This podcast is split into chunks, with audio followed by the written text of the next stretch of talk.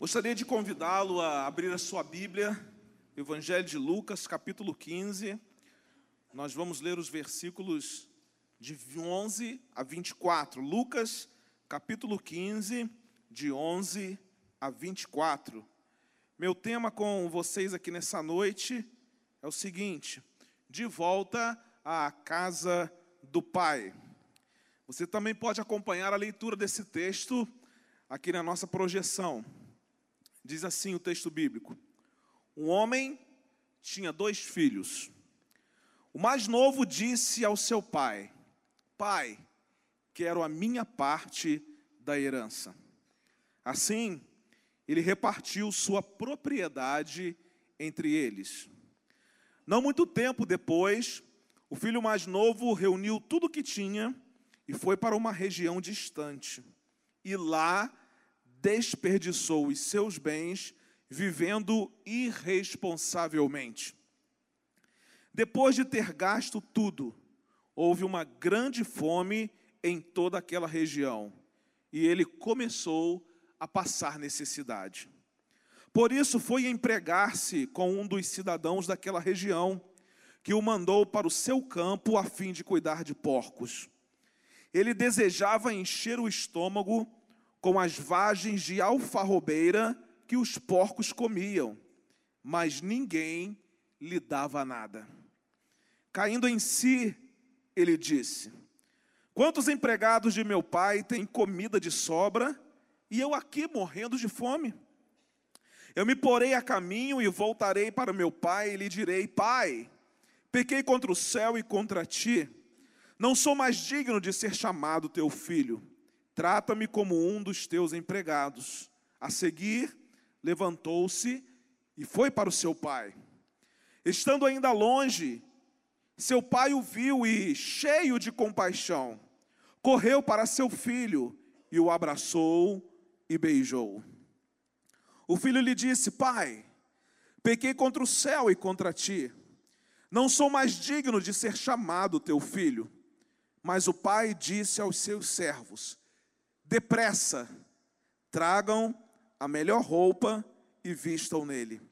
Coloquem um anel em seu dedo e calçados em seus pés. Tragam um novilho gordo e matem-no. Vamos fazer uma festa e comemorar, pois este meu filho estava morto e voltou à vida, estava perdido e foi achado. E começaram a festejar. Amém. Jesus ele é criticado pelos fariseus, pelos mestres da lei, que eram os líderes religiosos daquela época. E ele foi criticado porque ele recebia os pecadores e comia com eles. Então, ao receber essa crítica, Jesus passa a contar àquelas pessoas algumas parábolas. E dentre essas parábolas, Jesus contou a parábola do filho perdido. Exatamente essa parábola que nós acabamos de ler. É interessante porque essa parábola contada por Jesus é a história da nossa vida. O filho perdido é a representação de todos os seres humanos que resolveram deixar a casa do Pai, que resolveram deixar a presença do Pai, mas que um dia decidiram voltar para o lugar de onde nunca deveriam ter saído. Aquele filho perdido é a representação de todos nós. Que um dia, segundo a Bíblia, estávamos por causa dos nossos pecados afastados de Deus, mas que fomos encontrados pelo Senhor e decidimos então voltar através de Cristo Jesus para os braços do Pai. E eu fiquei me perguntando, mas o que é que levou aquele filho a sair da casa do pai? Porque certamente esse filho tinha tudo do bom e do melhor. Parece que não havia motivo nenhum para que esse filho pudesse deixar a casa do seu pai. Na casa do seu pai, com certeza havia amor. Na casa do seu pai, com certeza havia segurança. Na casa do seu pai havia proteção. Na casa do seu pai havia provisão. Mas um dia, esse filho decidiu sair de casa. E o que é que motivou esse filho a abandonar a casa do seu pai? Olha como é que nós podemos nos identificar com esse filho. Preste atenção. nós vamos ver claramente que as razões que levaram esse filho a sair da casa do seu pai são as mesmas razões pelas quais nós nos distanciamos de Deus. São as mesmas razões pelas quais nós decidimos abandonar a presença de Deus. São as mesmas razões pelas quais nós decidimos andar sem Deus na nossa vida. A primeira motivação que eu posso encontrar na vida desse filho foi a insatisfação. Embora ele tivesse todas as coisas no, na casa do pai, um dia esse jovem se sentiu insatisfeito. Ele decidiu então experimentar coisas que ele ainda não tinha experimentado dentro da casa do seu pai. Ele se sentia infeliz na casa do pai, ele queria conhecer outras coisas, ele queria experimentar outras coisas. Não parece que essa história é muito parecida com a nossa história? Estamos na casa do Pai, com toda a provisão, com toda a proteção, com toda a segurança. E às vezes nós nos sentimos insatisfeitos. Insatisfeitos porque gostaríamos de experimentar coisas que o pai decidiu que na casa dele seriam coisas desnecessárias e que nos causariam mal. Agora preste atenção, porque a insatisfação é a tola ideia de que do lado de fora da casa do pai existe felicidade. É a ideia equivocada que fora da casa do Pai existem coisas melhores. É a ideia equivocada que fora da presença do Pai as coisas são melhores. A ideia que nós temos é de que Deus está nos privando de alguma coisa que nós merecemos. Parecia ser a ideia desse filho: olha, eu acho que esse pai, embora ele me dê muitas coisas, embora eu tenha tantas coisas, mas parece que ele está me privando. E é por isso que eu me sinto insatisfeito, é por isso que eu vou sair de casa. Agora preste atenção no que eu vou dizer para você, porque cuidado. Porque foi a insatisfação que derrubou Eva no jardim do Éden. E foi a insatisfação que levou Lúcifer a se tornar um demônio. Precisamos tomar cuidado com a nossa insatisfação. Porque a nossa insatisfação pode nos levar a um lugar de destruição. A insatisfação leva-nos a perder a nossa identidade. Mas quando eu olho para tudo que aconteceu aqui nessa parábola contada por Jesus, eu vejo uma, uma segunda razão para esse filho deixar a casa do pai. E essa segunda razão foi a rebelião. E quantos de nós somos rebeldes com Deus? Quando decidimos fazer aquilo que não é da vontade de Deus, nós somos rebeldes. O filho mais novo chegou para o pai e disse: Eu quero a minha herança antecipada. Que rebeldia! Ele tinha direito à herança, mas só depois da morte do seu pai. Quando eu olho para esse filho aqui, eu vejo que ele buscou mais os prazeres do que o seu pai. Ele estava interessado em curtir a vida muito mais do que em agradar o seu pai. A gente olha para essa história e a gente vê que esse jovem preferia ver o pai morto a adiar o seu desejo de experimentar os prazeres do mundo. A rebelião nos afasta de Deus e nos faz sentir mais desejo de experimentar as coisas que existem fora da casa do Pai. Hernandes Dias Lopes disse que o mundo é o lugar onde você pensa que a felicidade estará disponível para você sem a presença de Deus. Preste atenção, o mundo é o lugar onde você pensa que a felicidade estará disponível para você sem a presença de Deus. Sem a presença do Pai não existe plena felicidade. Sem a presença do Pai não existe satisfação. Sem a presença do Pai, não existe vida abundante. Eu olho para esse texto e vejo um terceiro motivo para esse jovem deixar a casa do pai. E esse terceiro motivo foi a dissolução. O que é isso, pastor? Esse jovem deu a si mesmo tudo o que os seus olhos desejaram. Ele não se privou de nenhum prazer. O texto diz que ele gastou tudo aquilo que ele havia trazido da casa do seu pai. Ele dissipou o seu dinheiro, e não somente o seu dinheiro, ele dissipou a sua vida, a sua saúde, a sua honra com amigos e com meretrizes. Esse jovem foi fundo na busca do prazer. Pelo menos três coisas eu posso deduzir que foram motivos para esse jovem deixar a casa do seu pai. A insatisfação, a rebelião e a dissolução.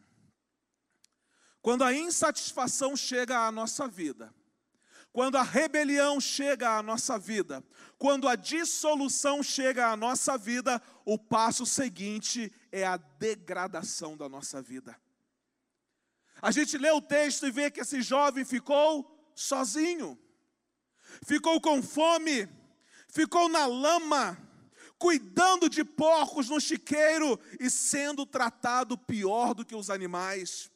A sua vida chegou ao fundo do poço, longe da casa do Pai, longe da presença de Deus. Exatamente isso que acontece conosco, longe da presença de Deus.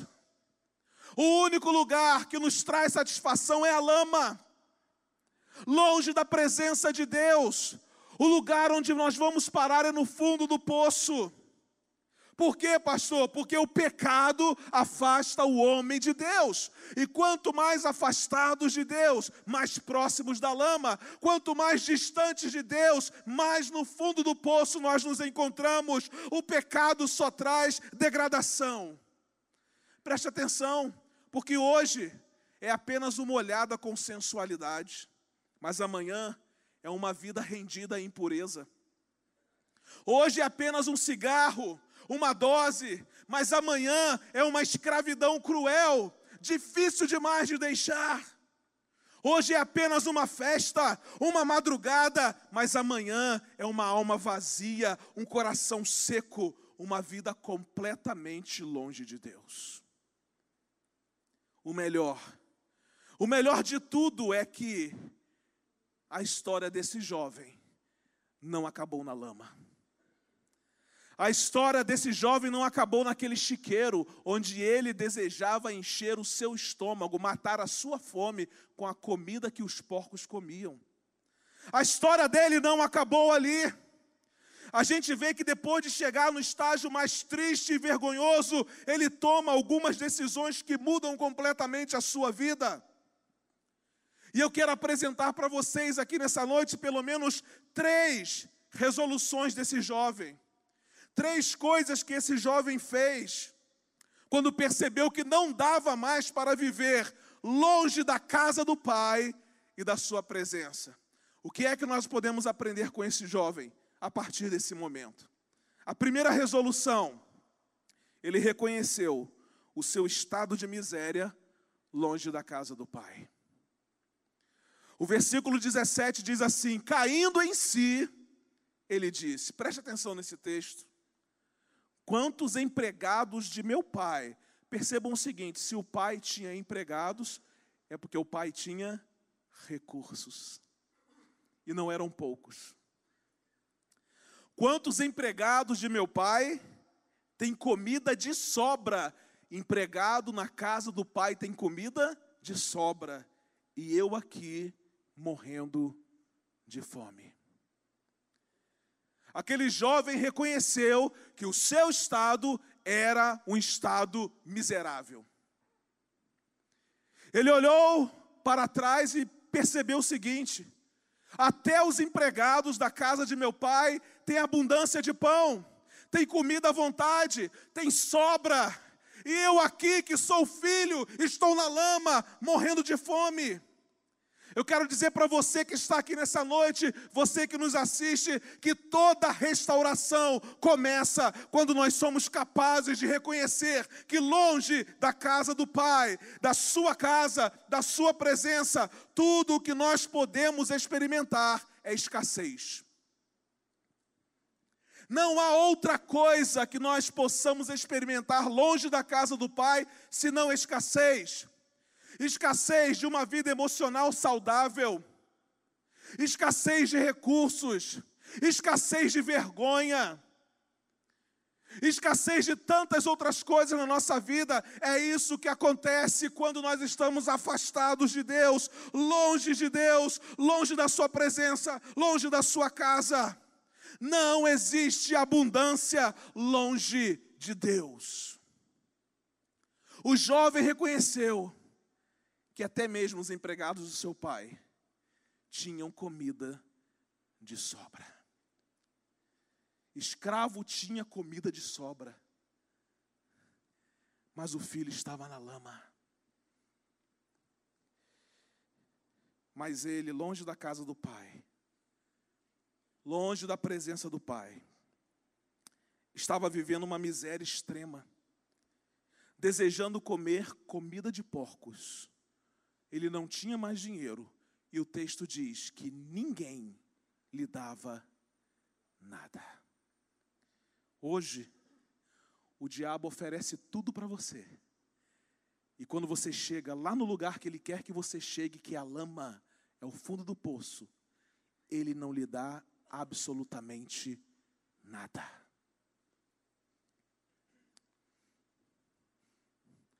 Na casa do Pai, nos braços do Pai, existe provisão, existe abundância. Mas fora da casa do Pai, o que existe é escassez. E um primeiro passo que você precisa dar para restaurar a sua vida um primeiro passo que você precisa dar para restaurar a sua alegria. Um primeiro passo que você precisa dar para dar uma guinada nessa sua vida que não tem valido a pena viver é reconhecer que o lugar onde você está é um lugar de gente miserável. É, você precisa reconhecer que o seu estado atual é um estado de miséria. Enquanto você não reconhecer que você está vivendo um estado de miséria, e aqui eu não já estou falando mais de recursos, não. Aqui eu já estou falando sobre todos os aspectos da sua vida. Você pode ter muitos recursos e ainda assim viver na miséria. Você pode ter uma casa bonita, comida de sobra dentro de casa e ainda viver na miséria. Porque o que a presença do Pai preenche em nossa vida é muito mais do que um prato de comida sobre a mesa. Enquanto você não reconhecer que precisa do Pai,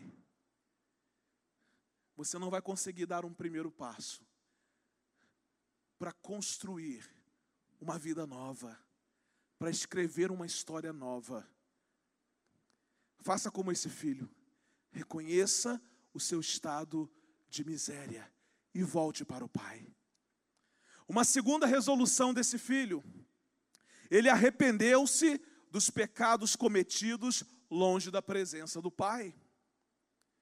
Os versículos 18 e 19 dizem assim: Eu me porei a caminho e voltarei para o meu pai e lhe direi: Pai, pequei contra o céu e contra ti não sou mais digno de ser chamado teu filho, trata-me como um dos teus empregados.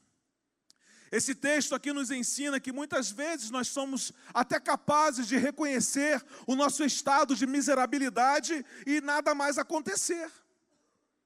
Mas quando eu olho para esse texto aqui, eu vejo que além de reconhecermos o nosso estado de miserabilidade total, longe da casa do Pai, nós também precisamos nos arrepender dos nossos pecados. Uma coisa é reconhecer que erramos, outra coisa é nos arrependermos daquilo que nós fizemos. Uma coisa é até a gente dizer, sim, eu fiz isso de errado, mas uma coisa é dizer assim, agora eu quero mudar isso que eu fiz. Uma coisa é você chegar à conclusão de que você errou. Outra coisa é você se arrepender daquilo que você fez de errado. Esse filho, além de reconhecer o seu estado de miséria, ele se arrependeu do que havia feito e disse primeiro para ele: Ele disse assim: Eu vou voltar para a casa do meu pai, eu vou dizer para ele: Eu pequei, pai, contra ti, eu pequei contra Deus. Não sou mais digno de ser chamado teu filho, mas pelo menos um dos teus empregados eu quero ser. Dentro desse processo de restauração, de cura e de salvação, você precisa se arrepender dos pecados que você cometeu longe da presença do Pai. O jovem arrependeu-se dos pecados que cometeu longe da casa do Pai. Esse jovem admitiu seus fracassos, decidiu colocar um ponto final na escalada da sua queda e resolveu tomar uma outra direção, qual a direção? Voltar para a casa do Pai, voltar para os braços do Pai. Hoje é o dia em que você precisa colocar um ponto final nessa triste história da sua vida e dizer: Eu vou me lançar nos braços do Pai. Em seu arrependimento, não existe exigência. Ele não se apresenta requerendo nada mas apenas suplicando misericórdia. Ele não pensa mais em seus direitos de filho, mas agora ele quer apenas servir. Esse jovem arrependeu-se dos pecados que ele havia cometido longe da casa e da presença do Pai. Uma terceira resolução que levou esse jovem a dar uma reviravolta na sua vida. Ele decidiu imediatamente voltar para os braços do Pai. A seguir, levantou-se e foi para o seu pai. Há pessoas que reconhecem a miséria que estão vivendo longe da casa do Pai.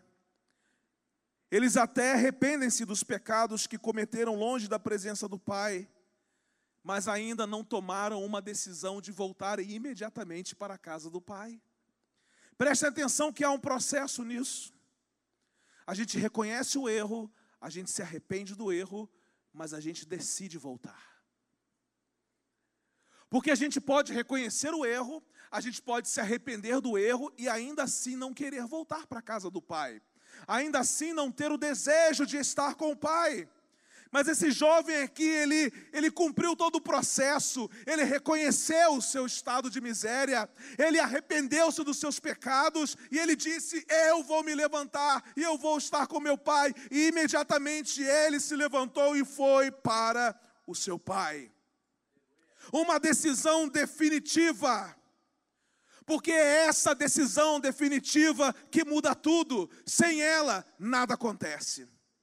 Sem essa decisão definitiva de voltar imediatamente para a casa do Pai, nada acontece em sua vida.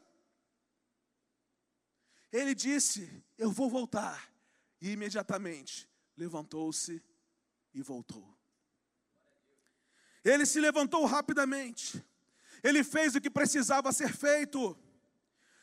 Ele não ficou dizendo: Olha, um dia eu vou voltar para a casa do Pai. Ah, o dia que eu estiver bem, que eu conseguir arrumar as coisas, eu vou voltar para a casa do pai. Não, ele não disse isso. Ah, um dia eu vou sair desse buraco. Quem sabe no domingo que vem eu saio daqui e volto para a casa do pai. Ah, um dia eu vou deixar essa vida miserável. Não, ele não fez isso, porque ele não sabia se haveria mais um dia. Ele levantou-se imediatamente e ele voltou para a casa do pai. E talvez você esteja aqui nessa noite pensando: ah, pastor, um dia eu vou para os braços do Pai. Ah, pastor, um dia eu me encontro com Jesus. Ah, pastor, um dia eu volto para Jesus. É hoje. A Bíblia não fala sobre amanhã, fala sobre hoje. Porque o amanhã, para quem já voltou para casa e para os braços do Pai, já está garantido. A Bíblia fala sobre hoje.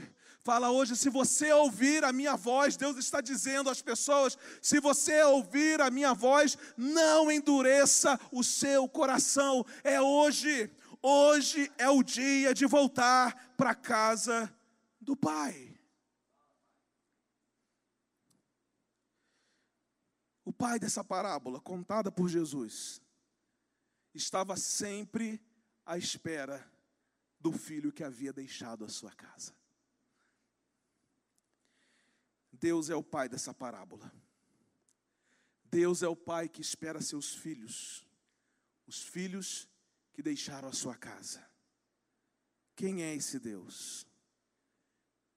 Quem é esse pai?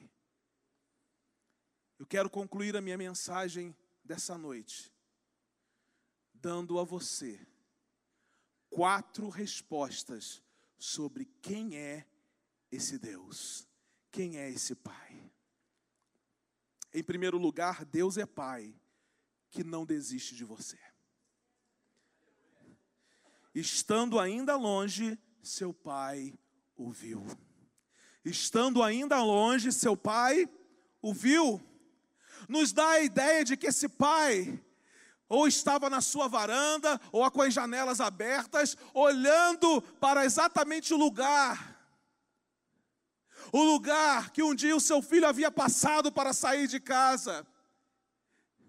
Ele não saiu daquele lugar até ver o seu filho de volta, porque o pai não abriu mão do filho.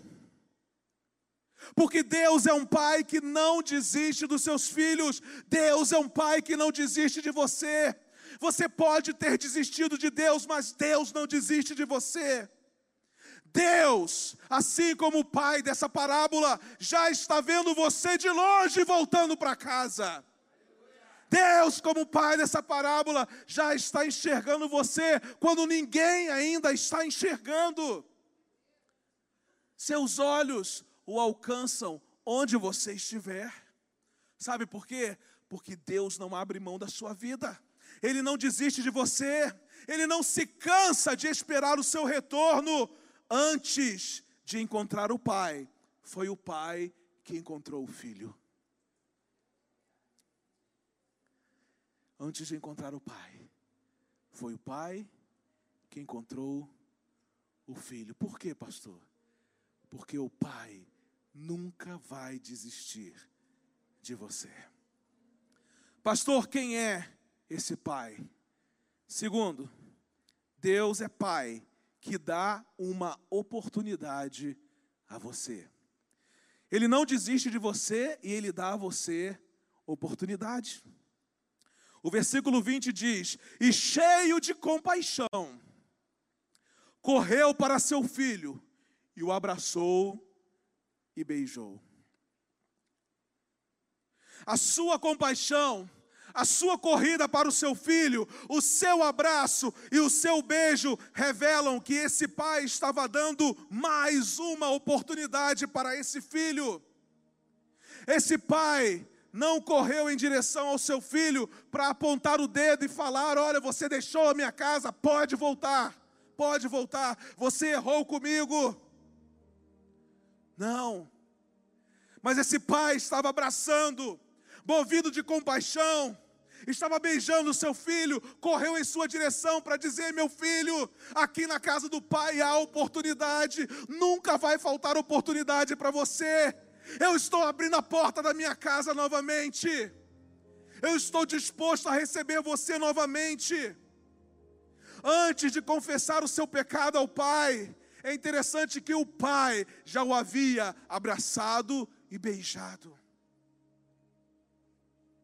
Antes que você seja capaz de confessar o seu pecado a Deus nessa noite, Ele já está aqui para abraçá-lo e para beijá-lo.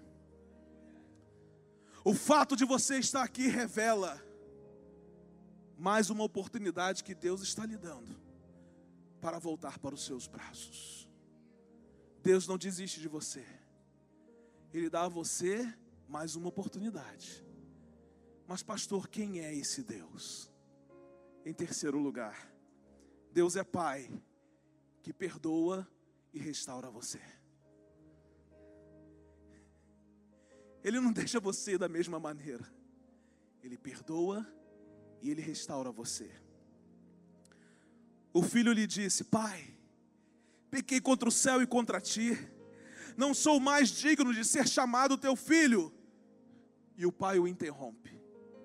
Lembra, Joacir? O pai o interrompe. Porque o filho iria continuar o seu discurso e dizer ao pai: Faze-me como um dos teus empregados. Mas o pai interrompe antes que o filho faça isso, sabe por quê? Porque quem é filho nunca vai ser escravo.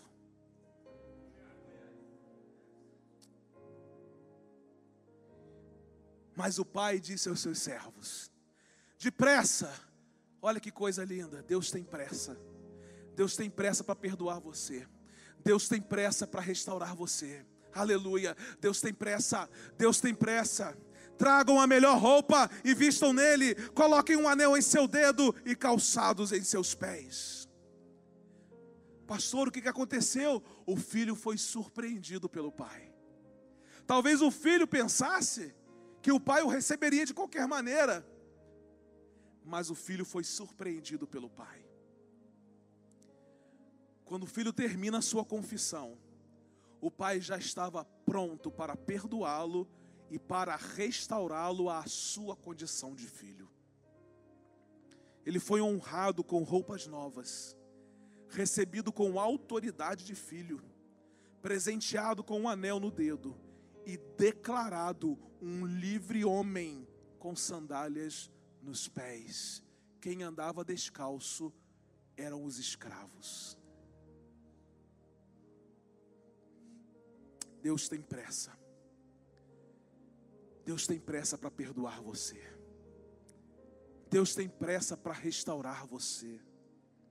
Deus tem pressa em dar a você uma roupa nova. Deus tem pressa para colocar um anel novo no seu dedo. Deus tem pressa para colocar sandálias novas nos seus pés e dizer a você: Você é meu filho amado. Deus não desiste de você. Deus está dando a você mais uma oportunidade. Ele está pronto para perdoar e para restaurar você. Mas em quarto e último lugar, quem é esse Deus? Deus é Pai que celebra a sua volta para casa. Deus é Pai que celebra a sua volta para casa. Deus é Pai que celebra a sua volta para casa. Versículos 23 e 24: Tragam um novilho gordo e matem-no. Vamos fazer uma festa e comemorar pois este meu filho estava morto e voltou à vida, estava perdido e foi achado. E o texto diz: e começaram a festejar, e começaram a festejar. O novilho cevado, ele era cuidadosamente tratado e preparado para uma ocasião especial. A volta do filho para casa foi a ocasião especial de grande celebração. O pai fez uma festa para o filho que voltou. E eu quero dizer que há uma festa preparada para você nessa noite. O pai já preparou a sua festa. O novilho gordo está pronto. Está tudo preparado. O Pai quer comemorar a sua volta para os seus braços nessa noite. Preste atenção, porque quando eu olho para esse texto, eu vejo o seguinte: quando voltou para casa, o filho encontrou os braços abertos do pai, a casa do pai preparada para ele, e uma grande festa que começou por causa do seu retorno. Eu quero profetizar aqui nessa noite que o Pai está de braços abertos aguardando você. A casa do Pai está preparada para receber você. E há uma festa preparada para comemorar a sua volta aos braços do Pai. Pastor, o que é que eu preciso fazer hoje para ter um encontro com Jesus? e para voltar para a casa do Pai. Porque talvez você pergunte assim, pastor, eu nunca conheci Deus, nunca conheci Jesus. Então você é o filho perdido dessa parábola.